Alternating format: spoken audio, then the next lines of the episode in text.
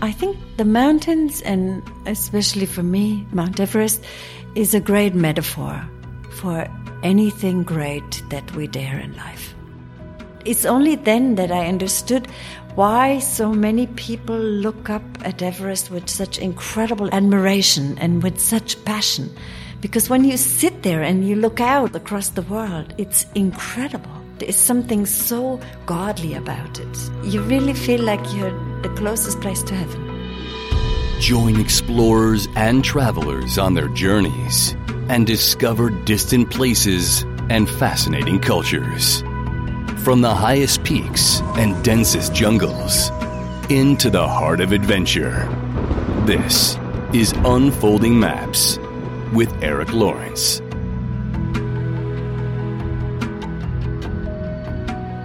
Mount Everest in the Himalayas, Mount Vinson in Antarctica, only two of the highest mountains on each of the seven continents.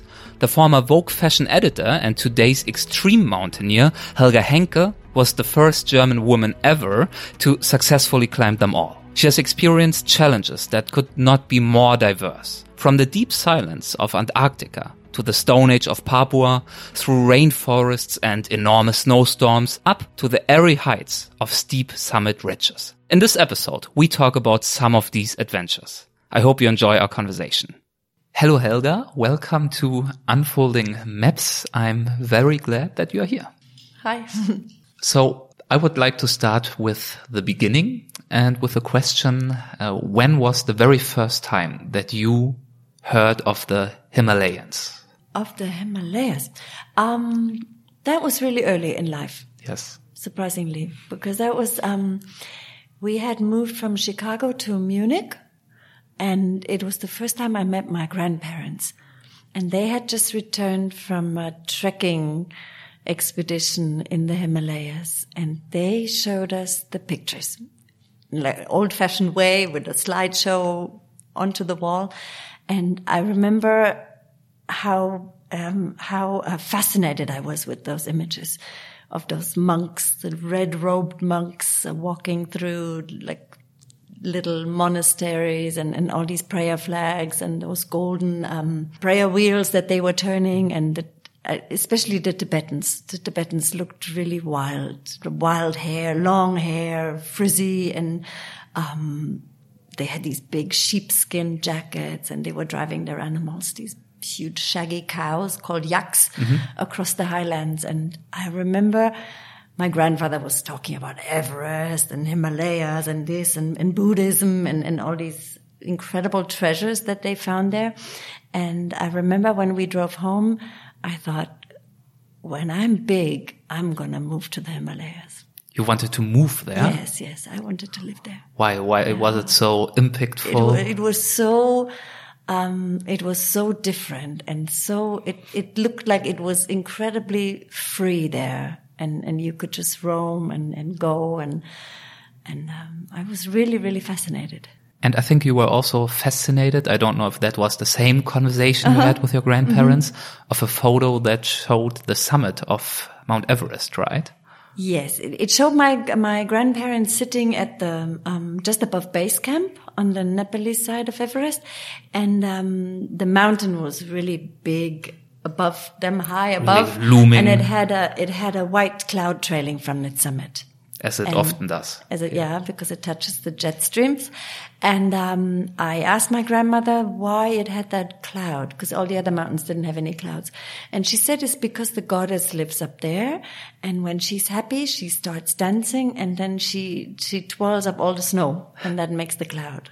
And I remember, yeah, I also thought I, I, wasn't sure that, that she was not, um, I, I, wasn't sure if it was really true. So I thought maybe one day I will go and, and see if that's really true. I couldn't really imagine a goddess living up there, but she, she said it very, uh, with great confidence. It's a nice story, at yeah, least. Yeah, it was right. a great story. Yeah. and that's what the Tibetans actually believe. They believe that that um, goddess Myolung Zangmo lives up there. And mm-hmm. That's her realm. And that's why before you climb Mount Everest, you celebrate a puja, asking her for permission to, to climb to the summit. Did these uh, stories by your grandparents, did yeah. they awake a lifelong interest and passion for mountains and for Nepal and so on. Was this a topic that accompanied you throughout your childhood and your youth? Not at all. Not at all. My parents were not climbers at all. And um, we saw my grandparents, I think, two or three more times. We were not very close with them. And we saw on a couple of other expeditions that they came from, usually from Tibet or from the Andes in, in Peru. And um, I remember I was always really fascinated. But then I, I, I was in school and after school I wanted to move to New York. I got into fashion and I completely forgot about the idea I had when I was a little girl. And it, it, it returned to me really late. Uh, when I was, um, I had just finished um, my studies in New York at at, um, at the university, and I was suddenly drawn into different directions that I didn't. I was working quite successfully as a fashion editor. I had finished my studies in film, marketing, and philosophy. I didn't know how I was going to combine those two. I suddenly had a lot of free time on my hands because my school was finished. And I, that's where I remembered that I had a dream when I was a little girl. And then I started very small rock climbing on the climbing wall in my fitness studio. In New York? In New York, yeah. Which is not an obvious thing to do in New York, right? so how, what, how came this uh, new spark of interest in climbing even on this uh, smaller level? I was, um, I went to the fitness studio for yoga. Yes. And when I was in the That's yoga more class, that's more York. typical in New Yes. York, especially in the fashion business. You try to calm down and center yourself and relax. And, um, I, they built a climbing wall at the back of the studio hmm. and it looked incredible. And all those boys were there climbing through the wall. It was 10 meters up, straight up. Then it had a roof for six meters out and another six meters up. It was incredible. It, when you see that, I mean, it wasn't so known then. It wasn't so popular to go rock climbing. And I looked at that. And I thought, wow, and how they climbed through the ceiling upside down. And I asked them if I can, if I can try. then I went there every night. And the seven summits I found when I was, I went to, to a local bookstore, Barnes and Nobles at Union Square. Um, and it was a Saturday. I remember early in the morning and I went there and, um, I was looking for a climbing guide that was a, a guide to, um, upstate New York where you could go real rock climbing outside on the rocks, but I couldn't find it. And when I had time, so I took all those um, mountaineering books with me and, and found myself one of those big leather chairs. I sat myself down and I remember I was looking through all these huge, beautiful books like about the Rocky Mountains and the Himalayan giants and, and this blue Alaska light that was in, in the Alaskan mountains. And um, then I found a smaller book. It was called um, The Seven Summits, the highest mountain or the challenge of climbing the highest mountain on each continent. I was like, on each continent? There is high mountains on each continent? I had no idea. I'd never even heard of it before. Yeah. It was by Dick Bass. And then I started reading through the book and I followed Dick Bass on his adventures from Aconcagua in South America to Antarctica, Mount Vinson, then Kilimanjaro in Africa, which I've, that's the one I heard about before. Uh, of course, Everest and then Carstensz Pyramid and, um, which one am I missing? And Elbrus for Europe. Yeah. And it was fascinating. I mean, he, he went through rainforests and steep north faces and up on these elusive summit ridges through horrible winter storms. And it, I've, I was like, what an incredible adventure to go to each continent and climb the highest peak and, and touch the sky. And I also thought in my imagination that from the summit, of course, you can see the whole continent. you can see the whole land. And, um, yeah. And I remember I went home that afternoon I, with the book under my arm thinking, it's never going to be the seven summits because Everest, you had to be born, bred mountaineer, which I wasn't. I had, I was And you have to 29. have a big beard. And you have the big beard. course. and yeah, all the, the grisliness of a mountain hero, which obviously I didn't have. I had just started climbing. Um, but I thought the six summits, I could imagine really well doing the six summits in my first overflowing enthusiasm. And then I started. I started out with Aconcagua. How do you explain this confidence? Was it only na naivety? I mean, you were a fashion editor in New York, Yeah. very successful. You worked for Vogue and other magazines. Yeah.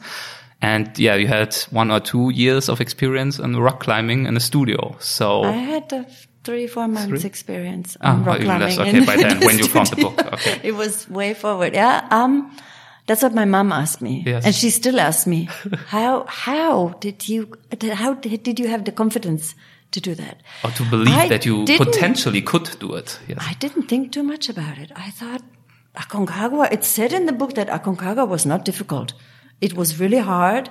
And, but it was not technically difficult. no not technical technically climbing. challenging. Yes. It, you could take your dog to the summit. It said in my guidebook. I thought, if you can take your dog to the summit, then I can go to the summit. And I thought, colder than New York in the winter is not possible. And if you've been to New York in the winter, it's really, really, really cold. I mean, the wind drives through those streets. So I thought, and with altitude, I had no idea how I should imagine altitude. I mean, there's something that most people can't imagine and you just have to go and see how you do. And I didn't have any, I, I found an expedition outfit and I talked with the guide and he said, of course you can do that. You need six months of training. You, he sent me a training schedule. I had to run every morning, go to the fitness studio with weights in my backpack on the stepping machine. I was really fit anyway through yoga, but I mean, I added a couple of fitness levels. And then he told me to buy all these things that I needed for the expedition, sleeping bag and, and boots and shopping. I mean, I was really used to going shopping, so that was easy for me. and then I went. And when some people around me or friends, they said, well, what are you going to do if you can't do it? If it's too difficult? I said, well, then I'll turn around and come back home. At least, you know, I, I want to try. I want to see the fascination these people have, why they go and, and, and talk about mountains with these, with eyes that are like on fire, yeah, yes. gleaming. And, um, and I thought, I have nothing to lose. I'm going to go. It was over Christmas, so I didn't have to book any extra holiday and I just went there. And it was incredible. It was even more fun than I thought it would be. And it was a lot harder than I thought That's what it I wanted to say. It was a- a lot colder than I thought it would be. And, and my first encounter with high altitude was horrible. Where did you encounter it uh, consciously? On which height and how? Um, between base camp and the first camp, between uh, 4,200 meters and five, about 5,000 meters, I, I was walking. I was, um, I had been doing really well with altitude because we had approached it really slowly, just by coincidence. And then it was the first time setting out above 5,000 meters. And I started walking in the morning. Uh, when the others stopped to drink something, I would carry on because I thought then they can catch up with me later when I start getting slower. I didn't eat anything. I didn't feel hungry. And above, about 5,000 meters, I suddenly hit a wall. It was like. I sat down on the gravel crying. I had the worst headache you can imagine. It just, it just came over me like it must have started earlier, but I didn't feel it. I didn't, I, did, I thought a little headache. What's the problem? It was really horrible, horrible, horrible. I sat there like a, like a child crying in, in the gravel, in a gravel slope until the um, climbing um, guide came. And um, he tried to get me to eat and drink, but I was so I was so sick already that I, I couldn't. I, I just thinking about having to eat something or drink something it made me feel more sick. And then he, well, he carefully gave me some liquid, very small, small, small little sips of tea and um, brought me back to life. Yeah, and I remember I was, I mean, my mind was was completely clouded because I I remember very well. I made him kneel down with a hand on his heart, promise that I never have to eat anything in my whole life anymore, ever. Only then would I try and drink more and go back down to base camp with him. And he did that. He realized she is out of her mind. No use reasoning with her.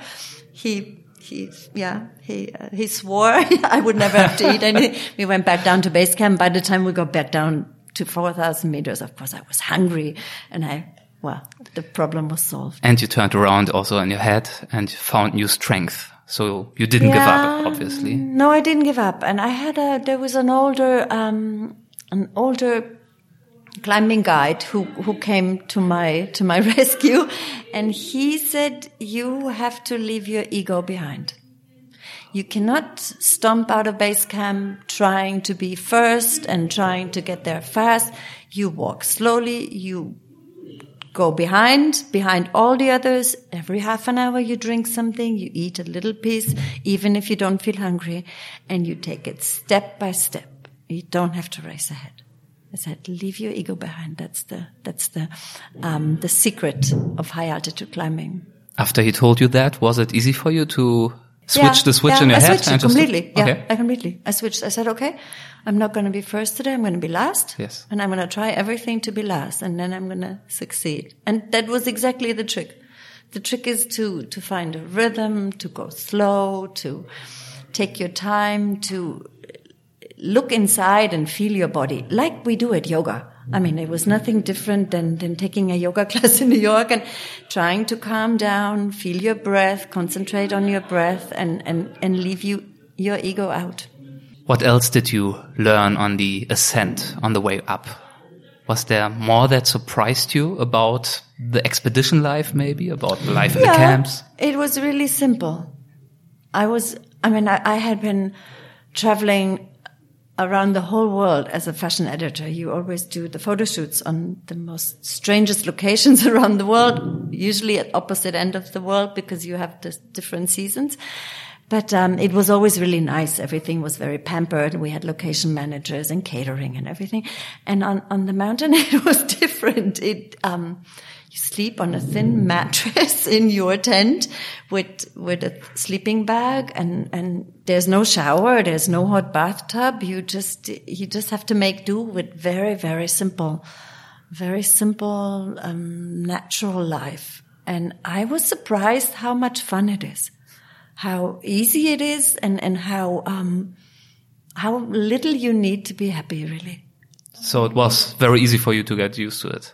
It, it was fun. It was like being a child again, I think, of being, of making do with very simple things and having your own little house with your sleeping bag. And it's incredible. At first you think you need a nice toilet and you need a nice shower, but actually you don't. You don't. You, you, it's, it's not necessary. It's very, it, it can be very um, relaxing to go simple.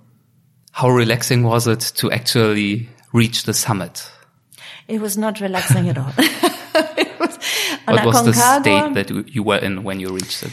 Um, I did quite well that day, actually. I started out having a hard time in the night because we started out at just after midnight and I was really, really cold. Um, I had made the mistake to put my inner boots inside my sleeping bag and sleep inside with my feet inside my inner boots because I thought if I have to go to the bathroom, then I don't have to put on so many things. I can quickly go and come back. But the, the problem is, was that, um, in the inner boots, my socks started, my feet started to sweat. My socks got slightly wet. And then when we set out in the morning, I climbed into my outer boots. And when we started walking, it was really, really cold. It was one o'clock in the morning. The wind had picked up and it was really cold, above 6,000 meters. And my feet got so cold that I couldn't feel them anymore. And I thought, now they're frozen. They're black. They're going to fall off. And uh, I was in in a real panic, and I couldn't keep up with the others because I was so worried about my feet, and also my my hands were really cold.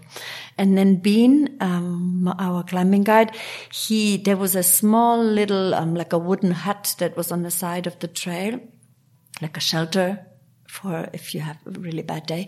And we crawled into it, and he unpacked my feet from my shoes took off the extra, took off the socks, put new socks on me and warmed my feet under his, under his down jacket on his belly. And it felt so good. My feet were still white. They were not black and they came back to life. He massaged them uh, with incredible patience and so much goodwill. And then we stepped out and, um, and continued into the night. And when we got out, the horizon was just separating. Was the first light came out, came up and, and the wind was dying down. And then we stepped into the Canaleta. The Canaleta is a huge, about 500 altimeters, like a huge wall that you have to climb through. It's, it's rocks, rolling rocks piled on top of one another. It's like a huge gravel pit. That you have to climb up. A slope. So a slope. A steep slope. It's not technical climbing, slope- but no, it's a steep slope, and every second step you take, you kind of sc- scoot back down to where Mm-hmm. you started from. It's horribly frustrating, and but it keeps you warm because you have to move. Yes. So you constantly. I was crawling on all fours sometimes, and sometimes on two feet, and I just kept going and going and going until until we reached the top. It's brutal but it, it's not brutal that, that you have a, that it's technically and difficult. It's, it's just, it's challenging your mind. It's like you can really feel your inner, um, yeah, your determination and your inner willpower and, and you challenge that with every step and, and you can feel, is it there or is it not there? So if you ever want to see how much you have inside you, it's Canaleta is the perfect place to go and, and find out how much, how much courage and, and, and determination you have. what is your self-talk like in these moments? How do you encourage yourself to move on? I, um, I usually start counting steps. I just count steps. Um, I would pretend that I was blowing up uh, balloons because you have to breathe so hard. There's so little oxygen in the air. And then I matched the balloons to the colors of the other climbers' jackets and. You play all kinds of tricks in your mind.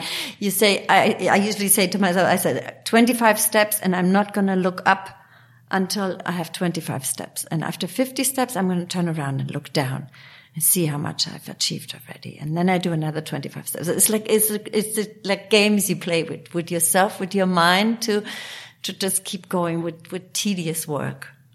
Yeah, I do it on all the mountains. And it's funny because Aconcagua uh, was so difficult that on many other mountains, I would also start into that mode of having to count my steps. And I would think, this is not as bad as Aconcagua was. this is still easier. So it was really a kind of baptism of fire. And after Yeah. that, it got not on all the mountains, but on many mountains, it got easier. Yes. Yes. On some. nice. Nice. yeah. How was it to, to, to reach the summit in this case? Your first big summit. It was that was incredible. It's incredible because on uh, you really when you top out of the Canaleta, it's the summit, and then suddenly you turn around and you look around and around, and it's just blue sky. But you realized you don't see the whole continent actually. No, you don't see that. you see, you see across all the different ridges and, and, and other mountain segments. And I, I think we also, we, we thought that we also saw the ocean, the Pacific Ocean.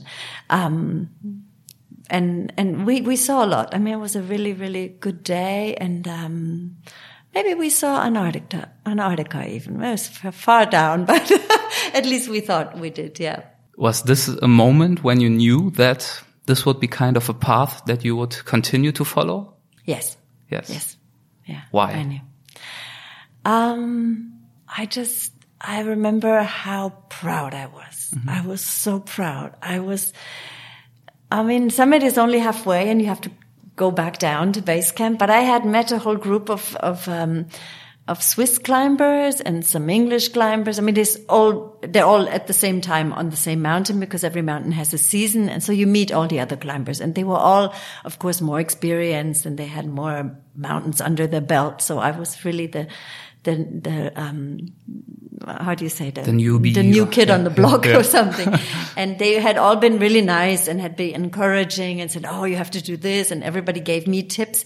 And I was so proud that I made it that I just wanted to run down and tell everybody that I did it. That they actually, their, their tips had actually helped me and that, that I succeeded and that, and that I finally, I felt like I, I belonged with them now, that I had, um, achieved something that was, um, yeah, I thought was really something very special. How did your passion for mountaineering develop from there on? From there, um, I got, there was a, a Swiss mountain guide. They were our neighbors and they had invited me a couple of times. They were really nice. And he invited me when, when we came back down. He said, Oh, you know, I'm going to go to Peru for a trio of mountains, three, 6,000 meter peaks. If you want to come, um, I will send you all the information and it would be great to have you on the team.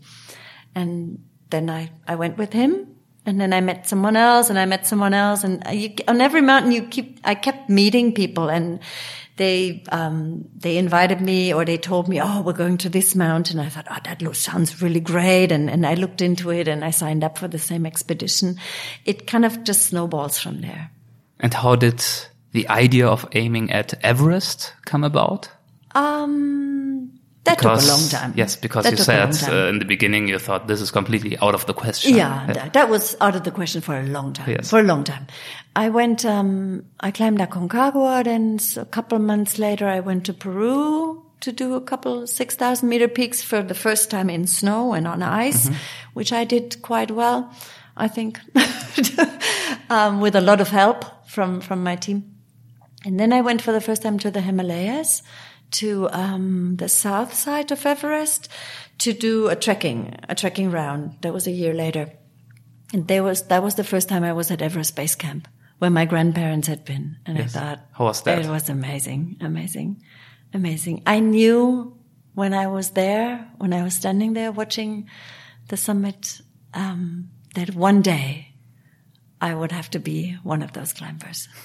I, I knew I had this picture in my mind these, I mean, I, I had read a lot of articles, of course, and, and, and books about it. And I, there was always these, these, um, heavily clad in big down suits climbers with their goggles. And in the goggles, you could see the Himalayas reflecting and, and it's the, the peak, the summit. And they were, leaning over their ice axe and breathing heavily and with the oxygen mask. And it just looked, and I, when I stood there, I thought, one day I will have to be one of them.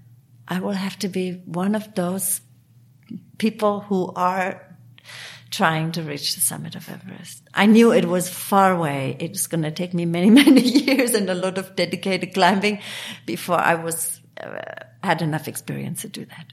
And one day, I think a Spanish lady, she helped with uh, motivation and encouragement. She was the first one who actually um, um, yeah, who actually gave me the idea that, that I could probably, that I was not so far away from, from yes. climbing Everest. Um, or not Everest, but an 8,000, a smaller 8,000 meter peak. I was working for, um, um, Condé Nast for, for Vogue and there was a magazine that was called Sports and Fitness. It was like a younger Vogue, sporty one. And, um, I, they chose me to do a, a fashion shoot with this, with this woman She's a Spanish woman, um, Araceli Segarra. She was the first um, Spanish woman to climb Everest, and she was part of a movie that come came out then. It was a three, the first 3D movie on climbing Everest by David Breashears. IMAX um, movie, right? Yeah, it was yes. an IMAX movie. That's what yes. it was, not 3D. It was an IMAX movie, and um, they said, "Oh, Helga is going to do the shoot because she knows she can dress her in some in some nice gowns and but also in the climbing gear." So they sent me to do the shoot, and I remember I was really looking forward. I thought there was, was going to be some grizzly woman coming into the studio. you know, I was with a, a cold worried. breeze coming in. Yeah, what, how, what is she gonna wear? Is she gonna is she gonna fit into my nice evening robes? And um, I was so surprised when she walked in. Is this beautiful, petite woman who was, I mean, she could have just been any one of the models that we usually had. She was really cute and funny and she gave me her hand and said, hi, I'm Araceli and so great to meet you. And she, I, she, I it didn't take any persuasion to, to, um, to put her into the nice evening gowns with the high heels. She said, oh, it's no problem on Everest to go with the crampons across the ladders. You know, she went on the south side of Everest to cross the ladders with crampons. She said, oh, that was not a problem because I'm really good at walking in high heels anyway. she was really funny all day. And she told us about um, how she had been cutting the hair of the other expedition members. she said she's a really bad hair cutter, but it didn't matter because they wore hats anyway, and they didn't have any. They didn't have any uh, mirrors to look at, at what she had done to them. And I remember when she left the studio, I looked, I looked after her, and I thought, if she can do that, I can do that. it was probably really obnoxious, but I had suddenly had the feeling if, if that's what it takes, that you have to be, um, gracious and fun about it, and and and there's so much um, life on Everest, then I can also do that. And you didn't know at this point of time that no German woman has ever achieved to climb Everest successfully and come down successfully. No, I didn't know. I didn't yes. know the German climbing um, world because I, I was not in that. I was in the American climbing world, yes. so I had no idea. And then um, I signed up. I worked with her in the spring, and then in the fall, I signed up for my first 8,000 meter peak. I thought, I'm ready now. I'm going to do this. I always had the idea if it's too hard, I'm just going to go back home. You know, I always thought I can, I can always go. I mean, I don't have to reach. So that was, yes. that was, that always made it really easy for me. I didn't have sponsors. I, I worked. And then when I had enough money, I went on the next expedition and it was my free will, my freedom that anytime I didn't like it, I could always return back home. And, and that made it easy did this make you feel very safe about it? Because yeah. many people would probably say before they attempt to climb Everest, yeah, if it gets too tough, if it gets too dangerous, if the weather turns back, I will just turn around. But yeah. then many people die. Because they don't turn around. Yeah. I think that's, that's the, that's, I think that's the challenge. With anything great you do in life, anything doesn't matter, mountains or deserts or the water or whatever. Or anything business or, or business, yeah. anything great you do. I think you should always have the liberty to to go back home or you should allow yourself that liberty and th- it has a lot to do with ego because a lot of times i think we don't dare something because we're not sure that we're going to make it we have such a high expectation of ourselves to be successful that we don't want to attempt something that we cannot be 100% sure that we can actually achieve. Which I think is, is, is wrong because you're never going to go beyond or do something really special if you always attempt something only when you're sure that you can make it. I think sometimes, I think we're safe. We can dare. We can go out and we can change our minds. Mm. I think those are two things, and maybe that's what I learned in my philosophy classes. Hmm. we had a professor, and he said, We're safe now. We can change our minds. And I think that's very liberating. Yes. You f- suddenly feel, okay, I can try, and if I don't succeed, I can come back home, and then either I try harder next time and, and or prepare myself better, or I find something else where I'm more gifted. How do you make this decision? Because I think one factor, one success factor is also in general in life, not to give up too early. And yeah, probably it's yeah. the same on the mountain. You don't want to give up too early. Yeah. So what, what I do you look out for? Um, there, it was, it was Russell on Everest who gave me that, um, that idea. He, I remember there were a couple of times I was sitting in base camp in, in tears in my tent thinking, this is too hard, too cold, too difficult, and I'm not as strong and grizzly as the other members in my team. I'm, I'm never going to make it. And then you, you fall into that self-indulgent pity of yourself, which is horrible. And I remember he came to my tent and he said, Helga, you can always go home, but you should do that only when you are sure that you have given your best. You owe that to the mountain and you owe that to the idea with which you started into this adventure. And I think he was right. Often all it took was another good night's sleep and waking up in the morning thinking, okay, one more time. I'm going to try one more time to give my best. And if I don't succeed, then I can, then I'm going to go home. And I think it's the small steps that we have to focus on when we're not feeling so good and not this huge mountain that is hanging like a Damoclean sword above us. You mentioned a couple of times uh, you are not a grizzly woman. You are, yeah. you know, more easygoing, more nimble. But when you had moments of self doubt, of course, you realized you are not a grizzly woman, yeah. and you thought maybe yeah. that makes me weak, or at least too weak. Was this also something that you encountered? These kinds of doubts from other team members on any of your expeditions? That because in an expedition you are a team, you depend on each other. Did they ever react negatively when they saw you and you are a slim woman, you don't yeah. look like like like a grizzly, roughy tufty yes. mountaineer. yeah, um, they um, I, I can't say I don't think they ever discriminated against me. They um, I always had the feeling they welcomed me um, really um, with quite open arms into the team. I mean, surely I didn't look the way a, a mountain hero should look like, or in, in, in your imagination, but um, also they knew that this they is were not also really what is nice. I had on the first Himalayan trip, they called me Barbie girl because they would always, when I'm Barbie girl, I walked into the kitchen tent or something. Um, I didn't mind. I mean, I came from Barbie world, so I, I didn't mind. It, there was nothing strange about it for me. fun. It was okay. And I sometimes it, it sheltered me because I thought they, they didn't expect too much of me. So I was okay. I was in a safe place. I knew in the beginning I had a hard time with acclimatization and I probably, it was, it was good for me to lay back and, and to, to, to pretend I'm not as good and as grizzly as they are and not uh, immediately step into the competition. Yes. Which is quite difficult amongst the men. When they are equally grizzly, they are in, in incredible competition amongst each other. And that makes it hard. And, um, I usually, I usually picked up more speed later in the expedition. When I finally found the acclimatization and I started slowly, I would do much better above 6,000 meters or above 7,000 meters. It's something I discovered. Um, and, um, that gave me a lot of confidence. And I always thought if they doubted me or looked at me like, oh, maybe Helga, hmm, maybe you stay behind today and, and help out in the kitchen. I would say, you wait. I'm going to overtake you up there and you're going to be so surprised. I wouldn't say that, but I would think that. And a lot of times it happened like that. Altitude is an incredible equalizer because in the beginning, the stronger ones fare better. But later, when acclimatization phase is over, the weaker looking ones have a good chance of faring better.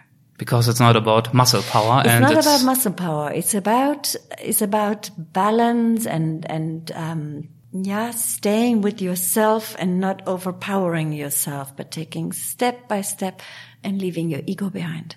That's what it is about, and that is sometimes hard for the grizzly mountaineers. Which uh, route did you choose to climb Mount Everest?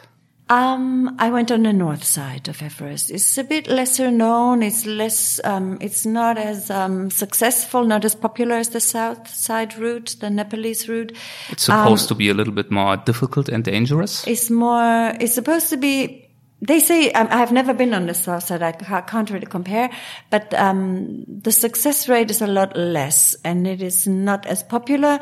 It is technically more challenging, colder, steeper, windier, but it is the safer route to get to the summit. That's, at least that's what Russell said. And that's what a lot of climbing expedition leaders say. Because you don't have the Khumbu ice fall that you have to go through. You don't have the ladders. You don't have this, this, um, objective dangers on the mountain. So it's really just you. And, um, also there's not as many people there, which makes it easier, I think. So I went on the north side because I really wanted to go with Russell and with his team. And that was his plan. So you just had to go along. He would, he would only do the north side Okay. back then. And I really liked him. I liked his style of leadership on the mountain and I liked his Sherpas. I felt really comfortable. I think that's probably the most important thing on an expedition to choose your team, the ones you feel comfortable with, the, the, the style of leadership you feel comfortable with. If someone is a, is a, is a nightmare and, and you always have to to doubt his decisions and, and, and you don't feel comfortable around your boss on the mountain, then I think you should find another boss or another team. So that's what, that was the main um, reason why I went on the north side, which was good. I really liked it. It's, it's challenging. Technically was not difficult for me because I come from technical climbing and I like the diversity on the mountain. It's so different. There is all, every day is different and that makes it really nice and, and, um, and exciting. And you spent two months on the north side, right? Two months is what the Two whole months on the expedition took. Yes. Yeah, yeah. So what did you do in this time?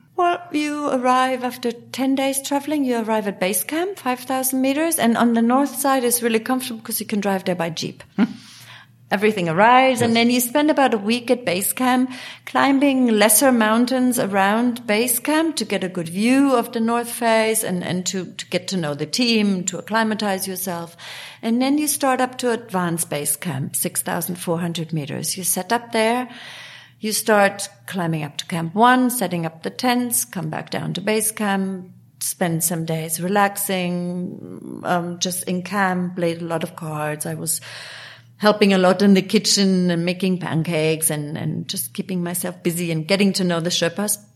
And then you go up to camp two, you come back down to base camp, you go up to camp one, camp two, camp three, set up the tents, come back down. So you, you, you, um, you're constantly moving on the mountain. You're moving up, you're moving down, you, you get to know the route, you set out the tents, prepare yourself, get yourself acclimatized, and then that takes about four or five weeks. And then um, all high camps are set up. There's four high camps above the two base camps. The highest one is at 8,300 meters. And then you wait for a weather window. The weather window usually comes around the second, third week of May. It's like a, it's the advancing monsoon that pushes the jet streams up into a higher place and it leaves the summit relatively warm and wind still. And it's exactly the window three, four, five days that Each we're year. looking for. Very short window. Every year. It's Yes. just in May. That is And, um, probably the, the explanation why nowadays uh, sometimes the summit is so crowded.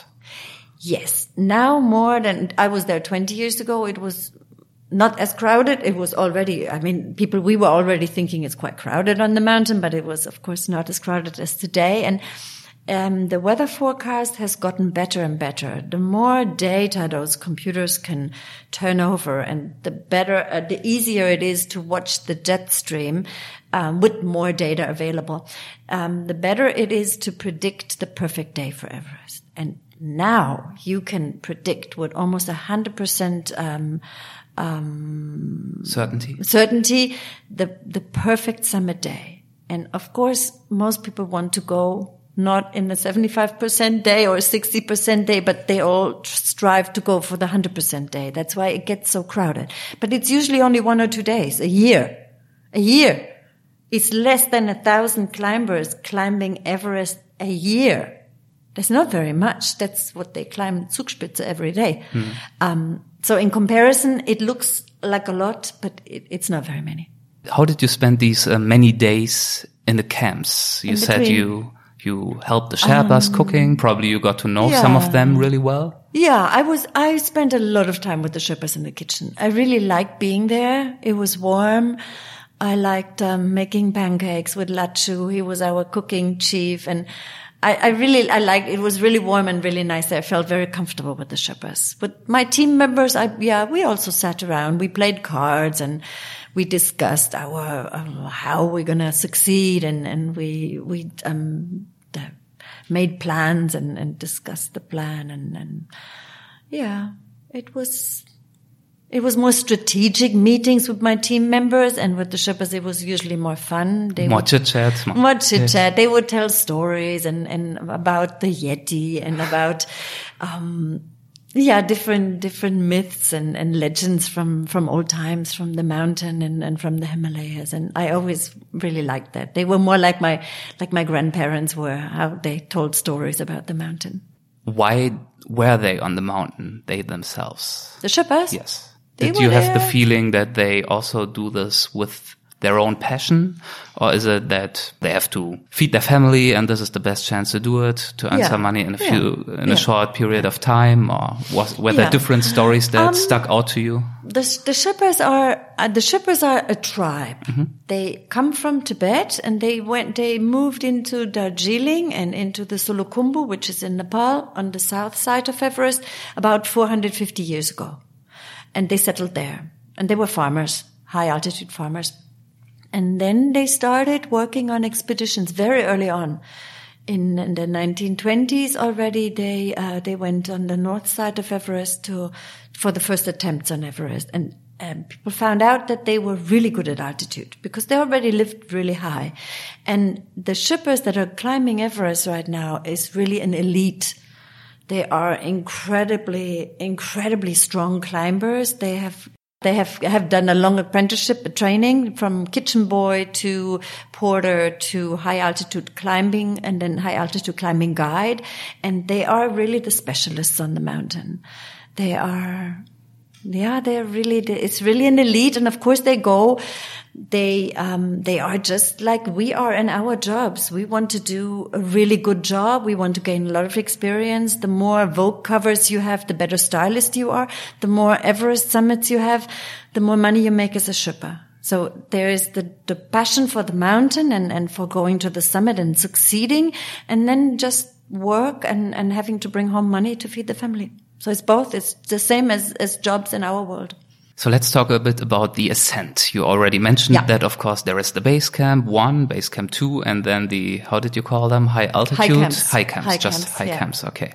So maybe you just want to start by pointing out some of the highlights or low points of starting to ascend bit by bit. Um, so you spend the first week at base camp, then you go up to advanced base camp, spend another week, and then you start climbing the mountain. It's really a lot of up and down. You go up, you fight really hard to get to a higher camp, and then you turn around to get back down where you started from. And this is the only way to climb because next time you will be stronger, you will be more experienced, you will know the route already, you will know how much weight you can carry, how you did at certain points during the ascent. There's some steep ice walls you have to climb through. There is some long, undulating hills where it just takes forever to get through. It's like, looks like never ending. And you, you, you've devised kind of your own personal strategies on how to get through these challenges that are on the mountain. Mm-hmm. And hopefully you've, you challenged yourself during those times. You challenged yourself to, de- to make mistakes, to, to, um, to go beyond your limit or very close to your limit. And hopefully you've also had some, some good days, but also some bad days. Cause only on the bad days you really learn something. Like sometimes I started too fast, weight, uh, too much weight in my backpack. And then after two hours, I just had to turn around because I was completely exhausted. Lesson learned, not too much weight in my pack, maybe less breakfast in the morning, slower start. So th- this is really the time, those three, four weeks on the mountain is to learn, mm-hmm. to learn how am I dealing with altitude? How am I dealing with the cold? How am I dealing with the egos in my team? Where do I fit in? Who is the right person to, to, to go with on the mountain and who, which people you better stay away from because they, they drive you on too much or you walk too fast when you go with them. So this is the time to get to know the team and, and strengths and weaknesses. And then for the summit, you have to be prepared. You have to be ready to know exactly how far you can go. I mean, on summit day, you have to know your turnaround time. That's probably the most important thing to know on the mountain. You have to know when have I reached half? Because the summit is only halfway. And as you go up, you have to know that you can also comfortably come back down to base camp, come back down to life, because there's no rescue on the mountain. There's no helicopters, no Sherpa team that can carry you down if you can't move by yourself anymore. And on Everest, I think 90% of the climbers who die on Everest die after they reach the summit because they cannot make their way back down, because they are too exhausted on their way back down and they just sit down and never find the strength to get back up. And then they will stay and there. then they will stay there and die. And I you, you saw, season, you saw these people, Last right? season it was, uh, I think 11 people died on Everest and 10 of them died on their way down from the summit. So the, the, there is really only one mistake you can make on Everest and that is overestimating your strength. It sounds so easy that all you have to do is know when is halftime. It's so difficult when you're so close. When it's like only two more hours to the summit. You feel like you reach your arm really long. You can already touch it. After years of training, after two months on the mountain of, of slaving away towards this goal, you suddenly have investing be, a lot of money. Yes. Yeah. Working hard to, to a make lot it of possible. Money, and you suddenly have to be, have to bring out the greatest virtue of all, the the virtue of letting go, letting your ego go and admitting to yourself, today is not my day. And if I don't turn around right now, I'm not going to make it. It's, eh, you have to be so honest with you up there. And it's really hard. Is this really the only danger or is there also like technical climbing involved or like steep parts where you potentially could fall? Yeah, but it is the same. It's the same. I mean, there's on the north side, going to the summit is quite steep and there's a difficult climbing part almost at the very top. Um, but it is the same. Also there you have to decide, am I strong enough? Am I in the right frame of mind today? Do I have enough breath and energy to make it through this climb safely? I mean, it, it all has to do with, with, um, trusting yourself and with knowing your limits. How can you climb there? Don't you wear thick gloves? Yeah, you do. You wear the gloves, you balance, you, there's a ladder that's hanging that, that was hanging there. They have a longer one now, but, um, there was a small ladder. You have to step onto the ladder and then off the ladder again and below your feet, the, the north face drops down 3000 meters all the way down to the glacier. Um, yeah, you, I mean, we all know what it takes. We've discussed every move down at base camp. We've learned from the mistakes other climbers have made, hopefully. And then when we get there, we see them. They sit there. They sit there. They lie there. The ones that didn't make it, didn't make it back home. They are a very stark reminder of what will happen if you don't turn around in time. And it's every step you take forward on summit day, you have to listen very deeply into yourself and ask yourself, do I have what it takes with every step? It's very critical. And hopefully you have a Sherpa with you who is, um, who takes care of you. And then we also had the added benefit that we had an expedition leader who decided to turn around and not go to the summit with us and monitor our ascent from um, our progress from base camp very carefully all through the night. And he gave us really good feedback on when we reached which site, how long we took, if he thought we had enough energy, he had a lot of experience, and that was incredibly helpful. When and how did the summit day start? We started just after midnight.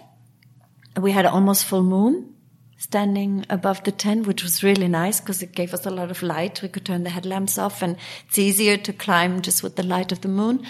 It was difficult in the beginning because you come from this line when we were lying in the tent for four, five, six hours, and just probably resting. not very cozy. Well, it's quite cozy. You Yeah. have the big sleeping bag. You like sardines in a tent. You don't move too much, but you're very kind of, yeah, you're not, not moving. So when, when you start out, the first thing is to, to warm up the body, to get moving, to get everything, um, in motion and, and find a rhythm, take step after step through quite difficult terrain. And you have a heavy backpack. We climb with supplemental oxygen. So I had more than 10 kilos in my backpack, which is quite a lot at that altitude. And, um, yeah, you just keep going step by step. You don't despair when it's too slow because you know you're going to pick up. It's going to be fine. And we climbed through steep bands of rock and then I think the first highlight was when we stepped onto the ridge. We, for the first time, we stepped onto the, onto the north face wall on top of the wall. And it was the first time that we were able to look down over the other side into the Nepalese side of the mountain Himalayas. And that was incredibly beautiful. We were in teams of two in the night. I was with Lobsang and um, we had been going really steady and very quickly. And it was the first time that we took a break and we crawled forward very carefully on all fours. It's like a it's like a snowdrift on on the ridge, and we looked down into the east face of Everest, and it was incredibly beautiful. Just the night was the moon was gone, and the night was completely dark, and it was. I had the feeling that everybody's sleeping now, and we are the only ones watching over the world that night was incredibly beautiful. Yeah. And I think you also had the chance while walking up to look back once and to really see the beauty of the mountain ranges in the moonlight. Mm-hmm. Yeah. I remember reading this, I think, in your book, Yeah. which also Yeah. seemed like a magic moment. Yeah, yeah, Yes. very, very. The moon was incredible. It was incredible. So stark and bright and and um, yeah, shining this light into the mountain and all the snow. Um, all these snow patches were glowing, and it, it sometimes it looked like the the mountain was glowing from within because the light was so strong. It was really, really beautiful night. Yeah, we were re- very, very lucky because it was completely wind still. We had really waited for the best day, and um, it was relatively warm. So So what does it mean? Relatively warm? I think it was about minus 35 when we started. and then it got, it got warmer and warmer as we went up. When the sun came, it was maybe minus 25 on the summit ridge, which is warm in the mountain, especially if there's no wind. so did you just, uh, just in quotation marks, steadily walk up there to the summit or did you encounter any final challenges? Yeah, the second step. You, you, the second step is just when the sun rises, you come to the second step. Or we came to the second step is in the shade, in the shade. It's a challenging climb. Um, yeah, but I, on technical ground, I was really good because I came from rock climbing. So for me, I didn't have a problem there. Um, the others were like more, yeah, more afraid. Yes. Um, and, and took a while longer to fidget around and, and, and feel, try to feel more sure about themselves. But for me, it wasn't, that was not a difficult part. I was surprised when we walked to the summit, towards the summit on the last ridge. I mean, you go so slow. It's like you, it's like a slow motion. When you lift a foot, you put it in front. You lift another foot, put it in front. It's, it's incredibly slow, painfully slow. Probably feels like forever. It feels forever, but it's also, there's also a lightness in taking those little steps. There's, you look around and around, there's just blue sky around and, and the Himalaya is grand in the morning hours. I mean, it's so beautiful. I remember when the sun was coming up, it was, we were already sitting in the sun, but we were higher than any other place on earth.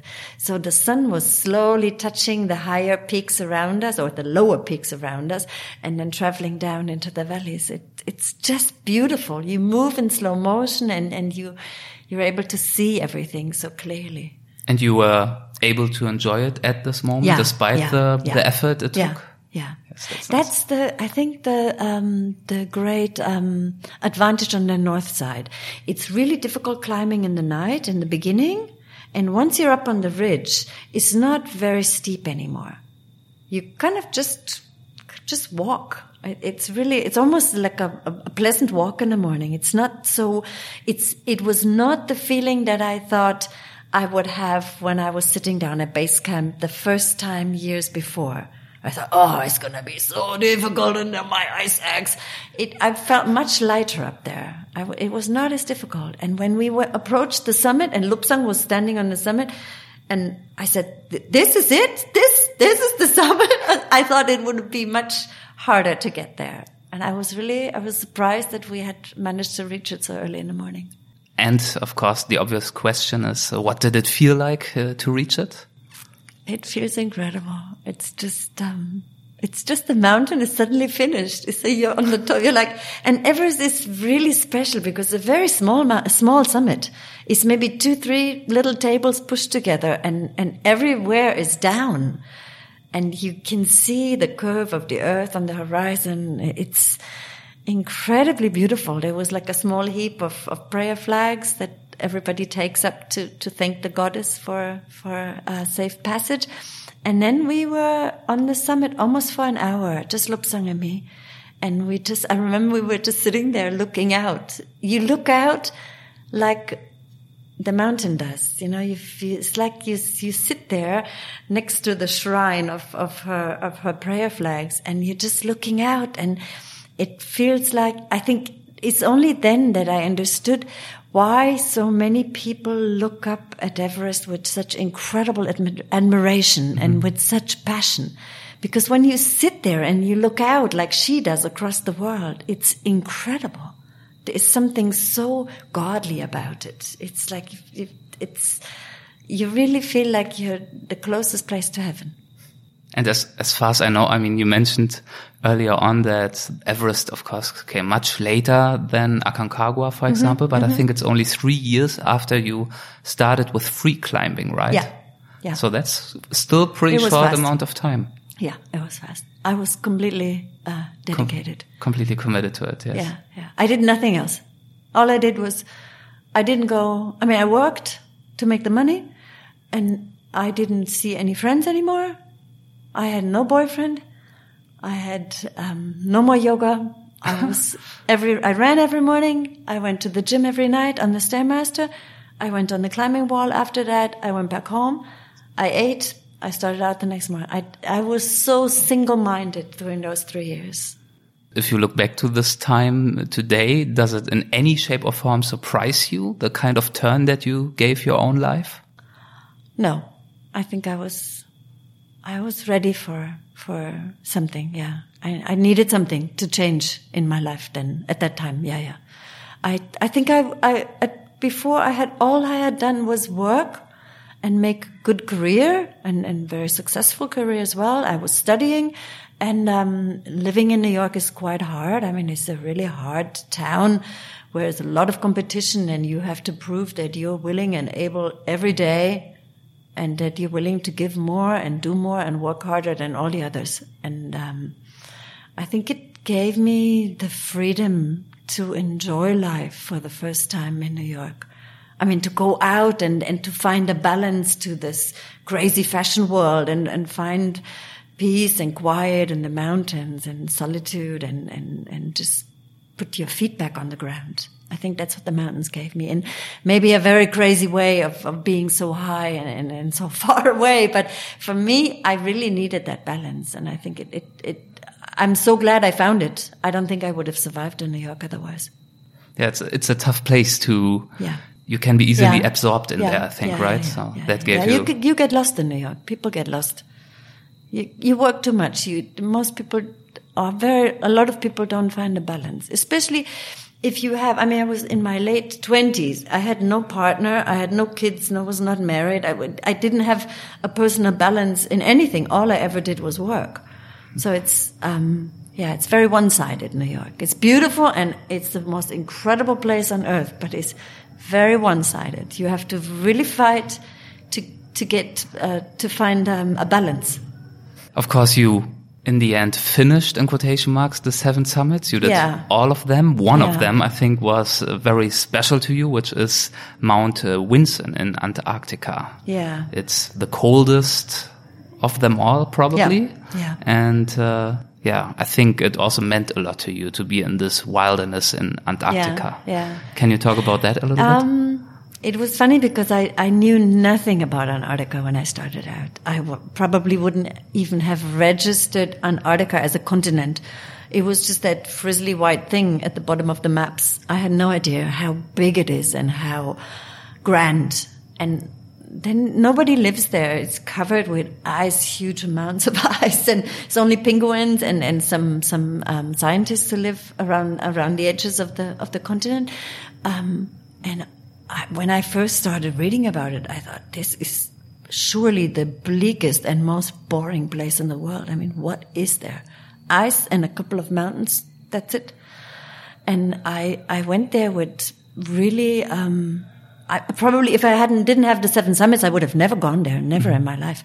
Um, and it was one of the most beautiful places I've ever seen. It's incredibly peaceful, and it it's just white. There is just glacier, but the glacier is is not flat. It, it has it had has hills in it and and and movement and these mountains that are poking their heads out of the glacier they look like they were just born. They're all fresh and new and it's incredible standing at, we had made two base camp and then two high camps on the mountain.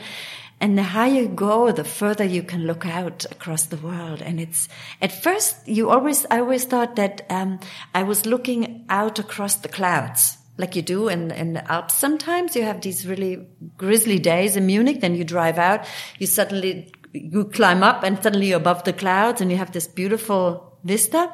And in Antarctica, it also felt like that, only it was not clouds. It's the glacier. It's incredible. And there is something really peaceful there because the sun never goes down. It shines day and night in an Arctic summer. And it, it's not that it's warm, but every day feels like an incredibly long summer day. It really has that summer feeling of, oh, it doesn't matter if we have a little more breakfast and we set out later or come back later or earlier. It, there is such freedom of time there. There's no clock ticking and there is, there's incredible, um, solitude and, and, and quietness for the soul. And I've never returned from any mountain expedition more peaceful and more relaxed than I did from Antarctica. We talked about swiftly that you also, of course, have been involved successfully in the business world and mm -hmm. in some shape and form you are still involved in it mm -hmm. because mm -hmm. you appear regularly as a keynote speaker, especially yeah. before companies. Mm-hmm. What do you think are some of your experiences and learnings from which managers can benefit, but maybe also other people in their mm-hmm. personal life? Mm-hmm. Um, I think the mountains and especially for me, Mount Everest is in, is a great metaphor for anything great that we dare in life. It's teamwork. It's about being able to work with different people in your team, getting to know them, um, building some kind of an openness and a caring surrounding so you actually care for others and are able to um, to deal with weaknesses and strengths and bring yourself into the team, then is all about leadership, about leading the team, making the right decisions, planning the mountain really well. It's like there's no mountain, no high mountain that you climb in one walk up to the summit or in one day. You know, yes. you always have need very careful planning. You need a really strong base camp on which shoulders you climb the mountain. And then there's all this up and down, a lot of setbacks you have to endure. You have to rise up again and pull yourself together and try out and, and start new. And I think there's a lot of, um, there's a lot of parallels on the mountain to great projects in real life. Anything in, in companies, but also in your personal life. What was it about mountains that always attracted you more than other kinds of landscapes like deserts or jungles, which also can pose yeah, interesting yeah, challenges. Yeah, that's true. Um, I asked myself the same question when I um, when I first started out. Um, I don't like the heat. Mm -hmm. I don't do well in the heat. I have low blood blood pressure, and when I go and it's very hot, I don't do well. So um, I don't like mosquitoes and animals and and um, all these insects flying around. Um, of course, nobody does, but um, in the mountains you're safe. Mm -hmm. The air is fresh and clear, and what I really like about the mountain is the is the focus on one on one goal. You mm -hmm. sit at base camp, and I also like going in the little mountains in in the Alps but I really love these big expeditions where you set out with the team. You come to base camp, you organize yourself, you devise your route, you set in the different high camps and then you, you train and then you go to the summit. I think there's, there's something really magic about spending time on a great project in, in very much exclusivity where you don't get distracted by other things. I think that's what always brings me back to high mountains is, is, is going out for two, three, four weeks and, and focusing on one, on one goal with, with one team. Did you continue to do that after you had children or did you adapt your choice of expeditions and yeah. of uh, objectives a little bit? Yeah, I, I had to adapt. Yeah, of course. Yeah. Because the way you phrased it, the risk that you took was not that great anyway because you could turn around any yeah, time. Yeah, I, I still believe that. I don't think I, I have ever taken great risks in the mountain. I've always been, I've always made sure that before I went on an expedition, that I was very clear in my mind that I was ready to turn around and go back home. I always chose goals where I really wanted to go, like the Indian Himalaya, or I, I choose I don't go to the same style of mountain every time because I, I think it, it, it doesn't get boring, but I think you get, you lose your respect. Mm -hmm. So I, I try to go to very different settings in the mountains. And, um, I always make sure that I like everything about the expedition or potentially I could like everything. The food and, and, and the people and the culture and, and the environment and, and the whole, the whole package and not just the summit. I don't, I think, I don't think I ever went for a mountain just to come home with the summit trophy.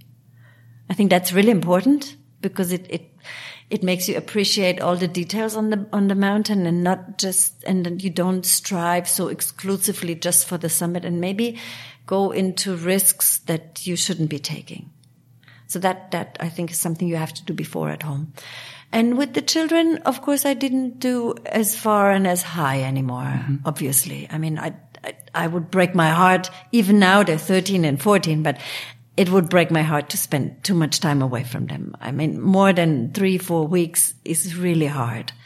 So I try, and I try to go when they're on vacation and, and my husband can take over so they don't feel I'm really gone. And yeah, it, it, yeah, it's, it's restricting in, in many ways, but I think it's fine. There's so much, there's so much in between.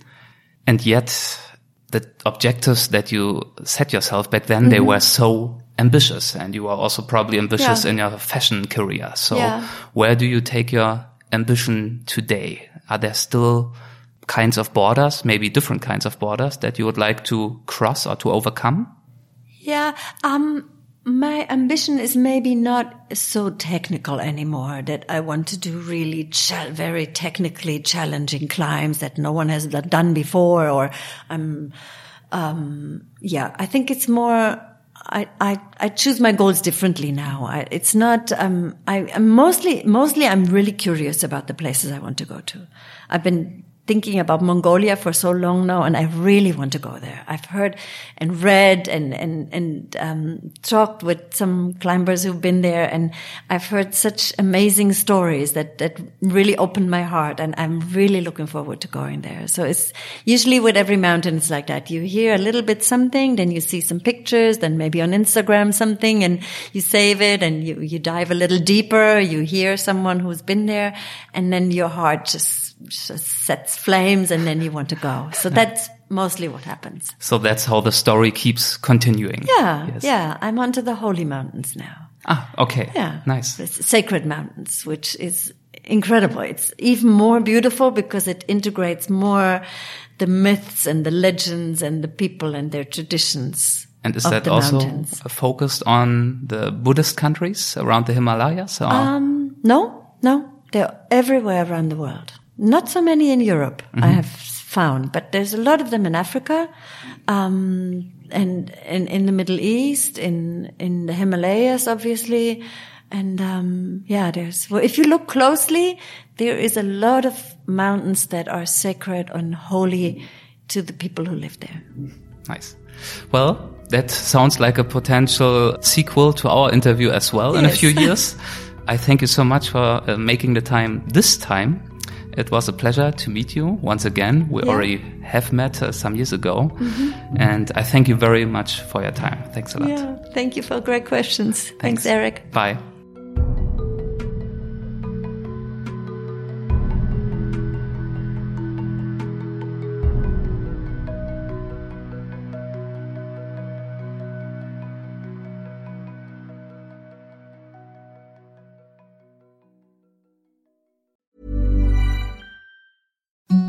The softest sheets you've ever felt. Now imagine them getting even softer over time. That's what you'll feel with Boll and Branch's organic cotton sheets. In a recent customer survey, 96% replied that Boll and Branch sheets get softer with every wash. Start getting your best night's sleep in these sheets that get softer and softer for years to come. Try their sheets with a 30-night guarantee. Plus, get 15% off your first order at bollandbranch.com. Code BUTTERY. Exclusions apply. See site for details.